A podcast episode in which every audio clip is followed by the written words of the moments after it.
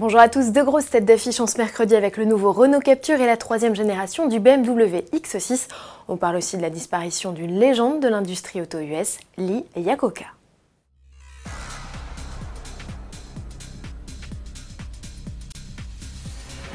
Le renouvellement des best-sellers s'enchaîne chez Peugeot et Renault.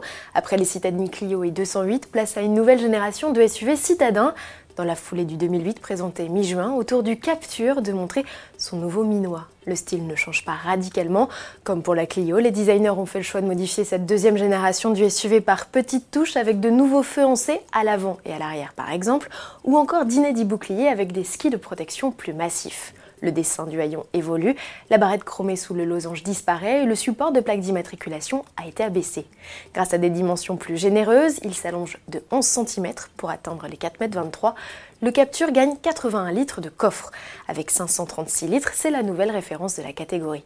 A noter qu'il profite toujours d'une banquette coulissante sur 16 cm pour optimiser l'habitabilité ou le volume de chargement. À l'image de la Clio, le SUV citadin monte en gamme avec une planche de bord plus flatteuse à l'œil et au toucher et mieux équipé. Revue de détail avec notre reporter Agnès Lasbarère. Renault s'est vraiment soucié de la qualité, hein, avec euh, des plastiques euh, moussés et puis des matériaux assez soft. Euh, là, on est dans un modèle où il y a aussi beaucoup de personnalisation. Mais ce qui marque le plus, eh c'est qu'on aura, comme dans la Clio, donc le Smart Cockpit avec l'instrumentation numérique de 10 pouces.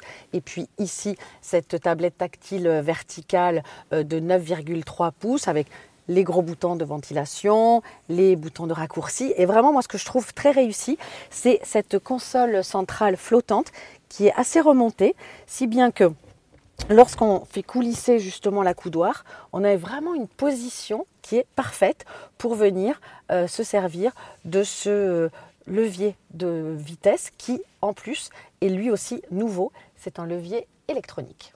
Outre l'arrivée d'un toit ouvrant, le Capture profite également d'aide à la conduite plus évoluée avec caméra à 360 degrés ou système de conduite semi-autonome de niveau 2. Au chapitre motorisation, le Capture profite des traditionnels blocs essence et diesel de 95 à 155 chevaux avec au choix boîte manuelle ou double embrayage à 7 rapports. Pour la première fois dans l'histoire de la marque, une motorisation hybride rechargeable fera son entrée au catalogue en 2020. Pas de détails sur la puissance, on sait juste que le Capture sera capable de parcourir 45 km sans émettre la moindre émission à l'échappement. Pour mémoire, Peugeot a préféré miser sur un SUV 100% électrique. Renault lancera le Capture fin 2019, premier prix 18 000 euros selon les estimations Auto Plus. Place cette fois au pionnier des SUV coupés, le X6. BMW vient de présenter la troisième génération de son mastodonte. S'il conserve sa silhouette générale, le X6 se montre un peu plus bas que son prédécesseur, plus large et plus long. L'empattement s'allonge de 4,2 cm et la longueur totale de 2,6 cm pour atteindre les 4,93 m. Côté look, il gagne des naseaux toujours plus gros, des boucliers très largement ajourés et des projecteurs affinés. Les feux arrière proviennent, eux, de la récente série 8. La planche de bord remaniée accueille notamment un combiné d'instruments numériques et des aides à la conduite optimisées. Un chargeur à induction et des portes-gobelets chauffants sont proposés en option. Sous le capot, 4 blocs se partagent la vedette, dont deux variantes M de 400 chevaux en diesel et 530 chevaux en essence. Tous reçoivent d'office une boîte automatique à 8 rapports et la transmission intégrale. Un différentiel autobloquant M Sport à commande électronique sur le train arrière sera lui disponible avec le pack optionnel X Off-Road.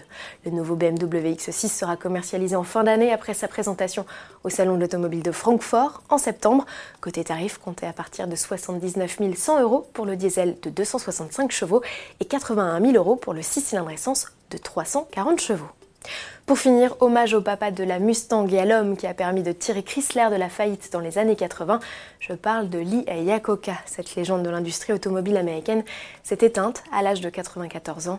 L'homme, viré de Chrysler dans les années 90 parce qu'il n'était pas apprécié du big boss, Henry Ford II, avait notamment lancé avec ses équipes le concept de minivan et était à l'origine de slogans pub percutants comme celui-ci où il se mettait même carrément en scène en pointant du doigt les spectateurs. Si vous trouvez une meilleure voiture, achetez-la. À demain.